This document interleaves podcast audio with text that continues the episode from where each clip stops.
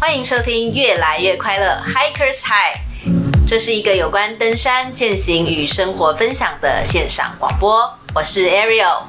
嗨嗨，我是主持人阿布。Hikers High，越来越快乐，相当适合登山经验零的新手收听。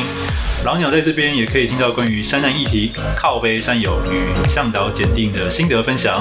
我们的主题很多元、很生活化，希望能以最轻松的方式陪你度过没有办法登山的日子。让我们在山下跟大家一起越来越快乐。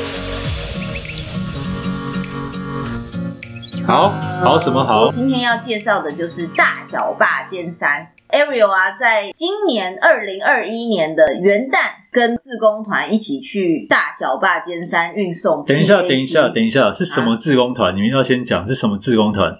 什么自工团哦？对，我我这一次是跟那个王世豪医师有一个加压舱设置计划。这个加压舱设置计划的主持人就是王世豪医师，他这一次按照三月协会的要求，就送了加压舱去中霸山屋。因为这个计划呢，他当然只有王医师一个人是无法达成，所以说呢，他就请了梁明本老师，邀请了一些志工一起去完成这一趟行程。关于这个梁明本老师呢，我替听众做一个背景介绍。他是中华民国山难救助协会的前，前秘书长。秘书长，好，OK，那请 Ariel 继续。这一次呢，因为有机会帮山屋送 PAC，所以说 Ariel 呢就很勇敢的报名了志工行程。真的很勇敢，因为就我所知啊，Ariel 他很怕冷。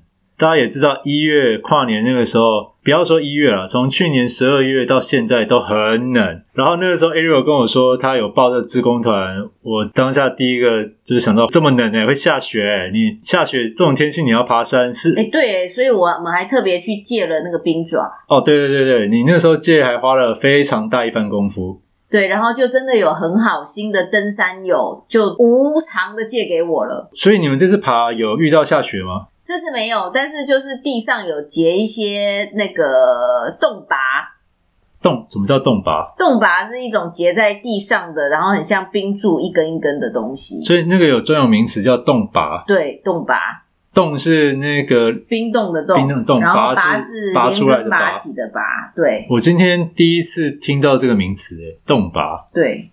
所以你之前就知道这个词吗？没有，我也是这次去学的时候学到的。哦，好，那我们之后会把冻拔的这个图片放在我们的脸书专业，不然只有我不知道。不过，因为这次既然是送 PAC 到中霸山屋啊，那其中就一定会经过的，应该说一定会到的地方，就想要跟大家介绍一下。嗯，可不可以请阿布帮我们介绍一下这一次我的行程当中的大坝尖山还有小坝尖山？OK，我之前大概两三年前爬埃胜的时候有经过大小坝。如果说你只是爬大小坝的行程，时间通常会安排三天两夜，然后会住九九山庄，然后去取四颗百岳的山头。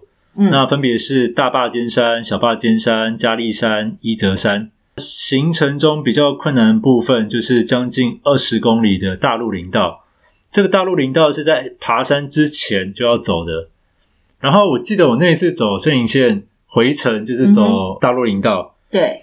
那我摄影线中间我都脚都没有起水泡，嗯哼。我是最后走这二十公里的大陆林道，我的脚起水泡。哦，天哪，好惨哦！不过你们这次应该没有走大陆吧？没错，因为我们这一次老实讲还是算是公务的行程，嗯、所以说呃，我们就有开公务车进去。哇，好爽啊！我知道很多山友们可能会这样觉得啦，然后也有之前也有论战在说，为什么只有公务啊或者怎么样一些贵人啊达官贵人才可以坐公务车进去？嗯，呃，其实是有引来一些民怨，但是其实在这一次的经验之下呀，我必须老实跟各位山友讲。虽然说真的不用踢这十九公里的林道是蛮爽的，没错啦。但是其实我们在进入林道的时候呢，像王医师还有梁老师都有特别提醒我们所有的人，就说我们在开车经过登山友的时候，一定要放慢速度，而且要降低音量。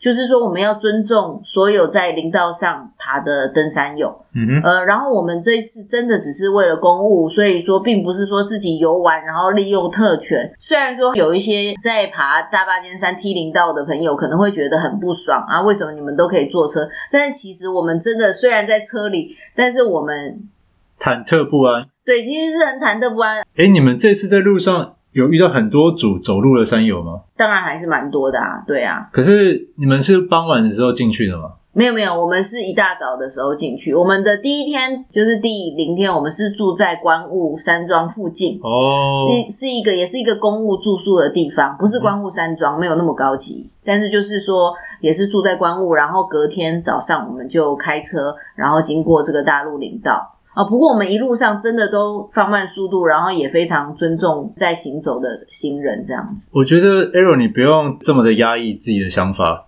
当我在走大陆林道，然后也有公务车经过，对，你的心情是什么？我的心情就是哇，干，怎么那么爽？就这样子而已，不会去觉得说哦，这些政府机关都都只爽自己。我当时其实已经很累了。但我当时的想法只是觉得，哦，能不能停下来，就是让我做一下，但不会去干掉里面的人。我自己是这样的。哦，也对啦，因为大部分的那个登山友们也都是非常友善的，跟我们挥手，然后跟我们说加油这样子。嗯、但是可能是因为我回来之后，我就有看到一些网络上的文章，是看到有一些、哦、真的吗？网络上文章有写。嗯对啊，就是会觉得都是达官贵人在做，然后、哦、真的、哦，然后根本不是为了公务，就是会有一些攻击性的文章啊。哦，那所以说就有提醒我们要特别低调这样子。嗯、林务局的人也都有提醒我们要特别低调。那那这一段我们要剪掉吗？还要放吗？我 其实本来在讲出这一段的时候，我也觉得有点挣扎，但是我自己是觉得，反而就是因为这样子，我才应该要跟其他的登山人们讲，其实并不是。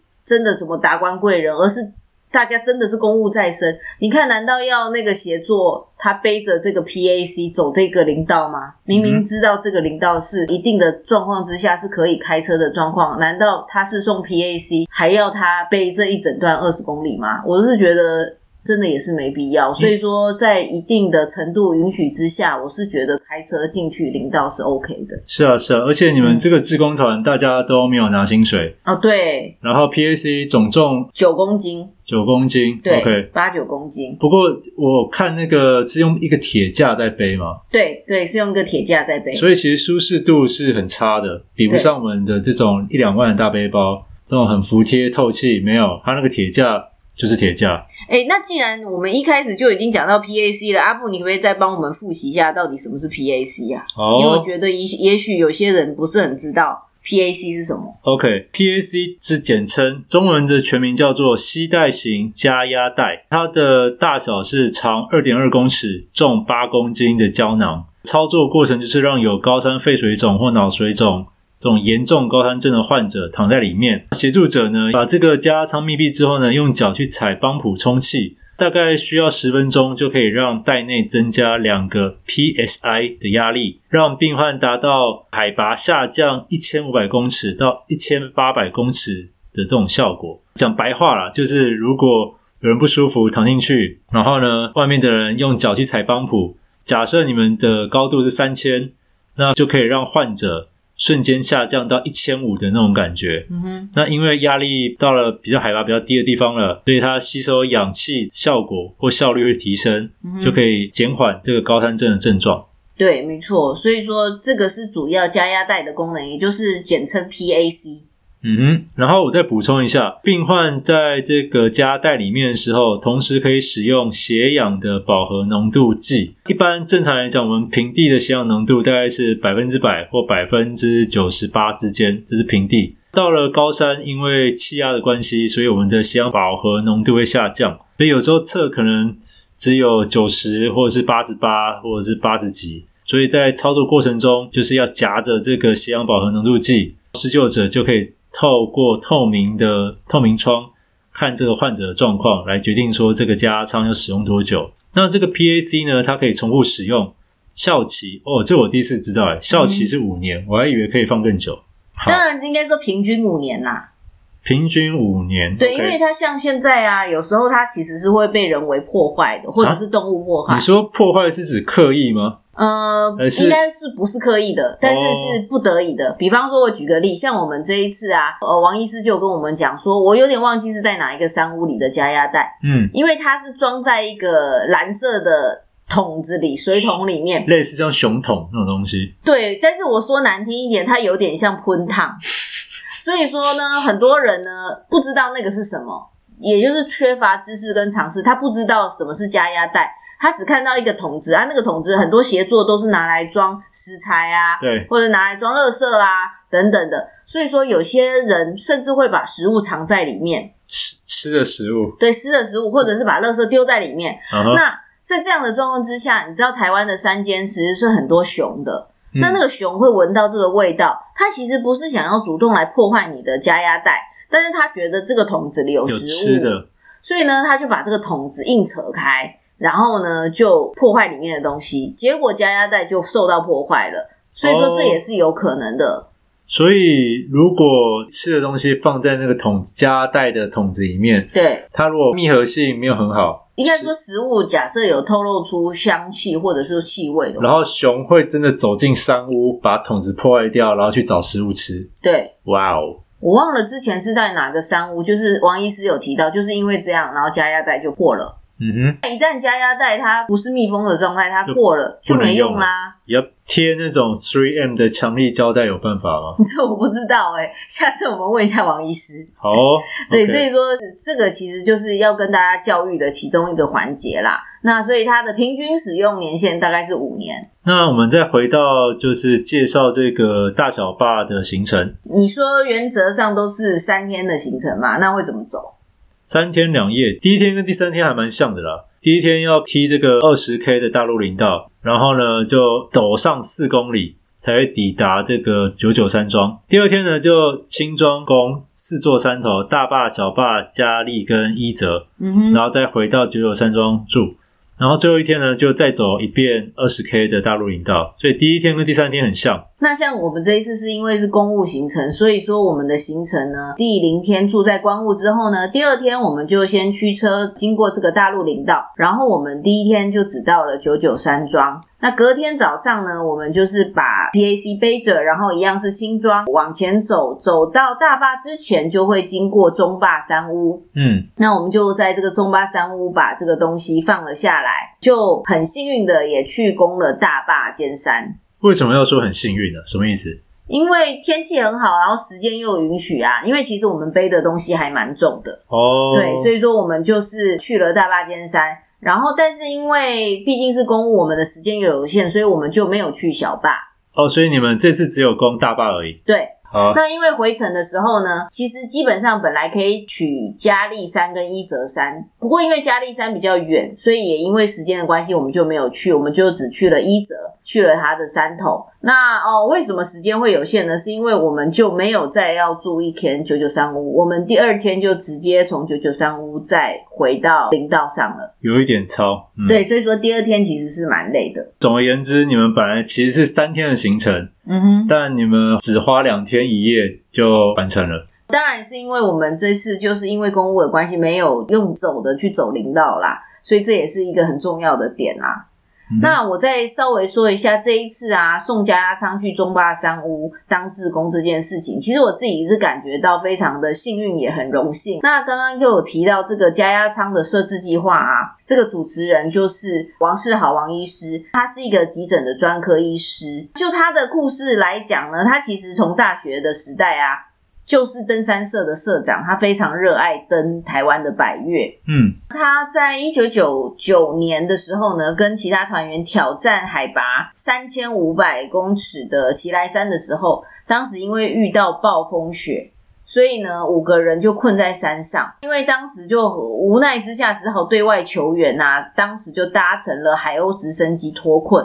所以在之后呢，他其实是为了要回馈这个社会，他就决定说好，他要在各个山屋设置这个加压舱，嗯，然后让所有的有高山不适反应的登山人都可以顺利的完成这一趟行程，不管是下撤或者是继续攀登。这个我在前年大前年爬埃森的时候就有看到加压舱，嗯哼，嗯。哼，当时我就觉得真的很用心，因为除了那个加压舱这个设备以外，它还有贴一张还是两张的大海报，对，说明书，对对对，那所以那个时候下午三四点到了这个苏密达山屋，然后就无聊嘛，就看一看这个大海报，其实操作上没有那么难，照着海报上就是几个步骤，理论上每个人都可以用这加压舱。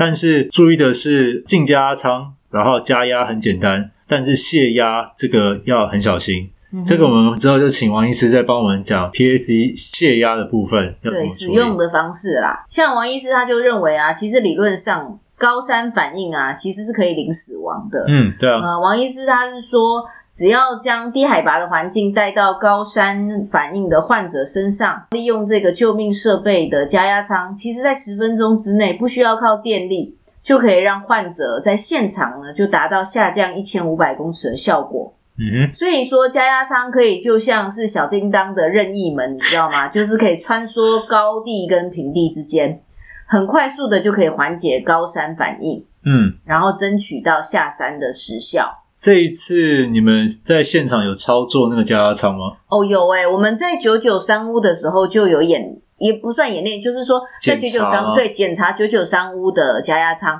然后就是当场，因为很多人嘛，所以大家就有一起来学。哦，有所有当天在住宿在九九山庄的人，就有一起来学怎么使用加压舱。其实也真的有，唯有靠有这样子的机会哦，大部分的山友才能够真正接触到，然后了解到这个加压舱要怎么使用。诶，被你那么一讲，我刚刚蹦出一个 idea，嗯，就好像他不知道有没有类似工作人员，然后只要他爬到那个山屋了。然后他就是去检查那个加压舱能不能正常使用，在在检查过程中顺便教育那个同一个山屋的山友们。这样子就是边检查边教育，还是说加压舱算是一个消耗品吗？不能这样用？应该是说它只要妥善使用，它是可以用很久啦。但是你刚刚讲的那个 idea 也许是可行的，因为嗯，现在的确就是要定期去做每个加压舱的检查，检查。这整个计划里面是需要非常多的志工。那这些志工就是要定期的在不同的山屋去检查这个加压仓是好是坏，还堪不堪用，然后使用状况如何。其实的确也，如果在自工检查的时候就来个机会教育，我觉得也许是很好的，可以做这样子的推广。嗯哼，讲到大小坝，就一定会提到大陆林道。然后在二零二零年，也就是去年十二月底，张景生、张政委呢有提出一个震撼弹，他本人公开支持并要求雪霸国家公园要开始着手规划大陆林道的东线，看能否开放登山的接驳。那你自己觉得呢？你会赞同这个开放大陆林道吗？还是要维持现状？其实我自己是觉得，在能够容忍的状况之下，开放林道来做接驳，我觉得很好诶。因为它可以让更多的人去接触到大小霸尖山，但是当然也有人会反映，会觉得说，如果开放接驳，那就更多人会进去，那就会破坏掉自然环境。我觉得这也有可能啦，但是呢，现在就是被很多山友们觉得大小霸没那么好亲近的原因，就是因为要踢这个林道，很多人是不喜欢踢这个林道啊。我本人是不太喜欢踢啦，因为蛮无聊的。它没有高度变化，对，它就是一直踢这林道的路啊。我们有遇到一些野生动物啦，但对我来说，这个十九二十公里还是太远了。尤其我们是背着大背包，然后就很想，如果有那种一个小时五百块的脚踏车，我一定租，可以用滑的，那一定会很爽啊。对啊，我觉得其实说不定可以采取一个折中方法，不一定要开放汽机车嘛，说不定开放脚踏车 用骑的也爽。对，anyway。那我本人是会支持，就像你讲的，就是提供申请，然后我们可以开车去省去这个时间。对，但是他这边张政委他提到的应该是接驳啦，就是可能跟业者合作，然后他就是，嗯，不是自己开，不是自己开车，OK，他就是在登山口这边做一个接驳的动作，把旅客们载到里面去，然后让旅客不用再用脚踢这个林道啦。我觉得很棒啊！但是其实说大陆林道，它早年其实是有开放车辆通行的，那时候登山客可以搭乘板车。嗯到马达拉西登山口，然后在陡上抵达九九山庄。到了九九山庄之后，再前往大小坝等山岳。那但是因为大陆领到之后，因为贪方的关系，所以就不对一般的登山客开放了。所以攀爬大小八尖山的话，就一定要走这三十八公里的来回林道。很多登山客为了要撑过这三十八公里呢，要带着一大堆东西上山啊啊！这个其实也有点变成大陆林道的独特的特色了啦。我自己走过一次大陆，我是不想再走第二遍了。我这次是因为没走，其实我还有点想走哎、欸，真的假的？对，所以下次如果大家，而且啊，你看我这次没有去嘉利山，也没有去小小八尖山，所以。如果有想要再走大小坝的人，还是可以继续找我.因为我还会，我真的还会再去，因为我觉得真的很美，而且又很棒。那原则上啊，这条林道目前就是公务车、工程车、救难车，还有山庄的摩托车是可以通行的。之后呢，能不能够开放，其实现在就还是有讨论的空间。好哦，那介绍完这个大小坝周遭的地理环境，那可以针对志工的部分做一点分享吗？志工的部分的话呢，因为我其实啊，在出发之前我一直蛮紧张的，因为其实我以前没有当过这样子的自工，嗯，那我自己也知道自己的能力其实有限，我的负重能力也没有非常的厉害。因为自工其实是有很多种种类的，嗯、也不是只有背工才是自工。哦、那原则上，我必须真的也很不好意思，就是说我也许真的这次没有帮上很大的忙。那我背的东西，除了自己的东西之外，最主要就是 PAC 的说明书，还有它的登记表。好，没有。然后还有当大家的开心果，可能就这样吧。我觉得当 开心果很棒。对，队伍里面就是要有类似吉祥物的存在。对啊，所以其实最主要就是还是背 PAC 的那一位，呃，叫做石头哥，他是 Rock，他也是登山界响当当的人物，他就背负能力很强，然后整整段都是他背的 PAC。那其实我出发之前，对啊，就像我讲的，因为没有担任过这样的角色，所以自己是很紧张。然后还有一个就是天气的因素，因为天气很冷，所以其实是很怕说遇到什么很难走的路线或什么。但是我真的觉得老天保佑，欸，诶、嗯、老天他就是。让一路上天气都相当的好，没有下雨，没有下雨，而且晴空万里，然后天色啊等等都 perfect，所以说我们其实走的还算蛮顺畅。你可以把你个人拍的那个有耶稣光的照片分享在粉丝页上吗？可以啊，可以啊，到时候再分享给大家。那时候看到那张，我真的觉得太嫉妒了。有没有用 Photoshop？太夸张，那个耶稣光是超大一束这样子。对，真的很漂亮。然后第二天啦，我们的主要行程就是从九九三屋把这个 PAC 背到中霸山屋嘛，一直到到中霸山屋之前，我就还是很惴惴不安。不过到了中霸山屋，真的就觉得哇，任务结束，然后我就放下一颗心，然后背包就真的觉得再重都很轻了。所以你是背那个 PAC 的海报吗？还是背？对。海报还有它的，它其实有一张登记本，你只要使用都要登记。哦，它放在桶子里面吗？对，放在桶子里面。哦，其实很多山友们也不知道这件事诶，因为我们其实是需要统计说这个 PAC 被使用的频率还有次数。嗯，但是因为很多人使用了也不会知道要登记，哦，所以其实使用的次数远远大过于现在有登记的次数。诶，那我想到一点，就是 PAC 拿出来，那收好收吗？还是不用不用教学，大家看了就知道怎么收。呃，还是要收，它就是有点像你要把它卷寿司一样。对对对对对，要把它卷起来，然后收好。所以收有什么技巧吗？还是、就是、不会那么难啦？但是也没有什么特别的技巧，就是小心把它收起来，就像你收帐篷一样。哦，对。然后注意不要碰到尖锐物品。对。然后地上如果有小石头，注意不要也混着跑到桶子里面了。桶子里面要保持干净。没错，没错。OK，那我这边补充一下，中坝山屋呢，里面是通铺，没有软垫，但是后面有集水桶，还是可以住宿的。从这边出发之后，可以续行到中坝坪，这边是欣赏大小坝最好的地方。大部分的登山客都会在这边拿出五百块来拍照。大家知道我们的五百块上面的就是大坝尖山坝，呃，你知道吗？我说实话，我现在才知道。你不知道，所以你去大小坝的时候，你没有把这个五百块拿出来照相？没有哎、欸，应该说我爬山，我不会带这么多钱在身上。可是没有，就是为了要照这个，所以说要带五百块啊。为了爬大霸山的人，一定会带五百块，好不好？我没有注意过五百块上面还还有一座山是大霸，是大霸。哦，我等一下掏我的五百块出来看一下。对对，所以说大家都会在这个周霸平这边跟五百块照相，因为角度很像。好啊，如果有跟阿布一样不知道五百块上面是大坝的，请在我们的留言区喊加一加一，让我知道其实我并不孤独。对。然后还有就是很多人会在中坝坪这边玩空拍机，对，因为中坝坪这边它是一块比较平缓，然后很大的一区，可以看到大小坝看得非常清楚。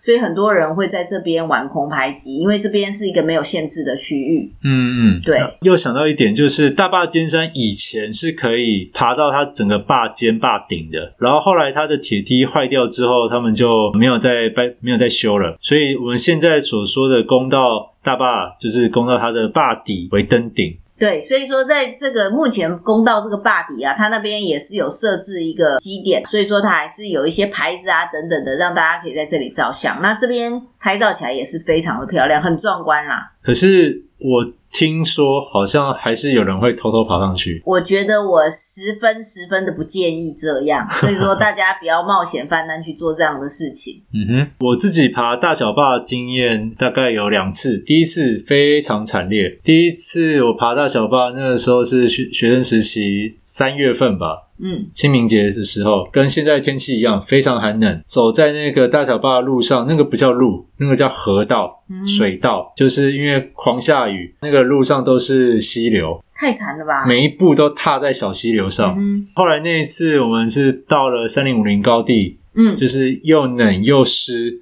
真的受不了，我们就撤退。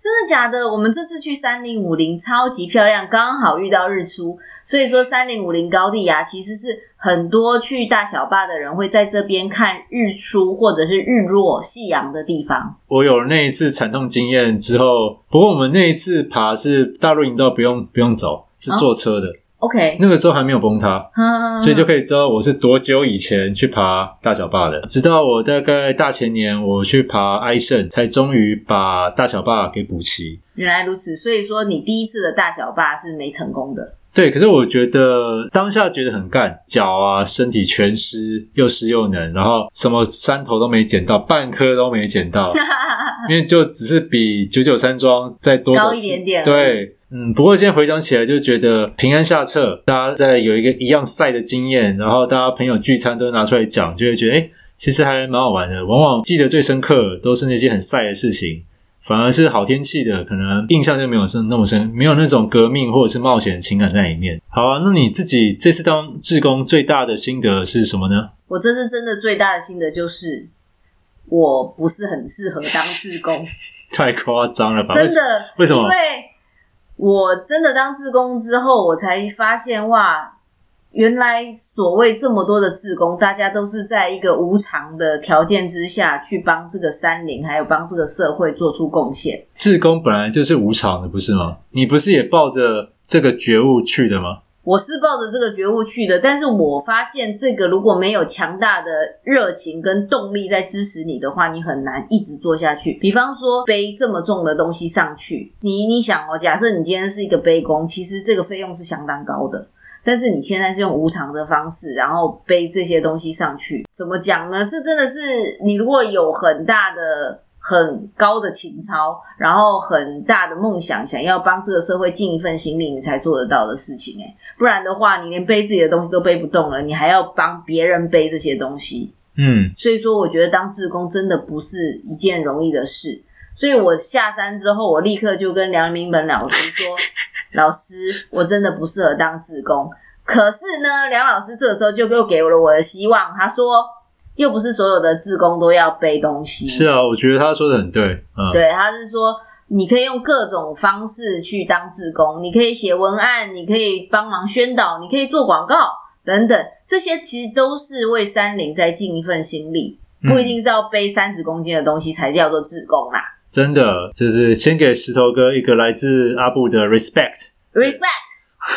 破音。哦，sorry，差点震破我耳膜。觉得其实。只要有心做自己擅长做的事情就好，并不要局限于说一定要用背的这种很表象的东西，或者是捐钱啊什么的。只要你有时间，把对的观念做一个发散，就像我们现在在做的事情一样，也是自工哦。那至少我觉得我们在宣传推广一个正确，算正确吗？当然啊，不然你是推广歪理吗？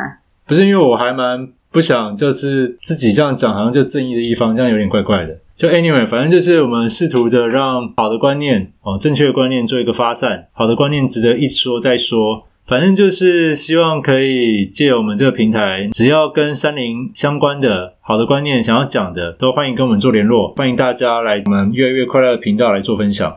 OK，那我们今天的节目到这边告一段落，可以了吗？OK，好，那就拜拜，拜拜。如果喜欢我们的频道，请按下订阅、分享；不喜欢的话，也请分享给讨厌的人来互相伤害。